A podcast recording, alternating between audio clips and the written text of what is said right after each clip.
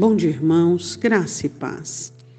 Hoje eu quero meditar com você em um texto que certamente você, como cristão, sempre foi apaixonado por este texto. Três moços, Sadraque, Mesaque e Abednego, Ananias, Misael e Azarias. Depois de serem convocados e forçosamente, verbalmente, a prostrar-se diante da imagem que Nabucodonosor havia construído, eles se negaram e foram lançados em uma fornalha de fogo ardente, sete vezes mais aquecidas.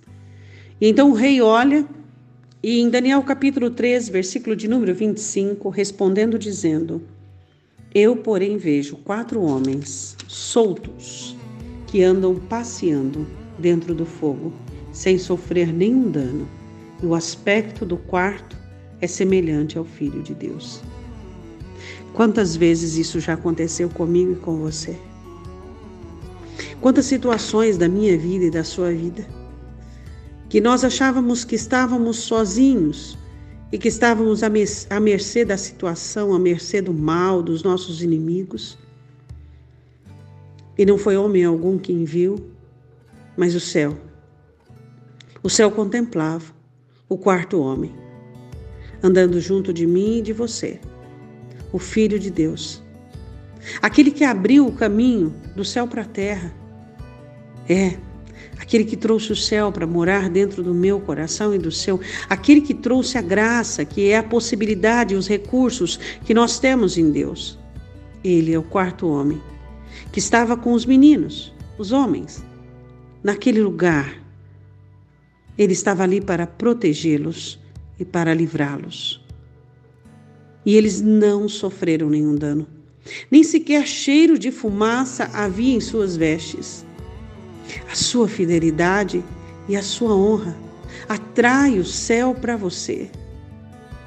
Eu sei que existem várias pessoas que combatem contra a sua honra, que combatem contra o seu posicionamento. Satanás fará de tudo para corromper você, para que você abandone a sua o seu posicionamento, a sua força em Deus. Não faça isso. Vale a pena ser fiel. Vale a pena ser honrado. Vale a pena. Quantos dos nossos irmãos já passaram por circunstâncias e situações como essas e semelhantes a essas? Fornalhas foram abertas para nós se nós não nos prostrássemos, se nós não nos rendêssemos e nós ficamos firmes. Quando todos chegavam e diziam: é só uma prostração, é só, é só ajoelhar-se, é só confessar, qual é o problema?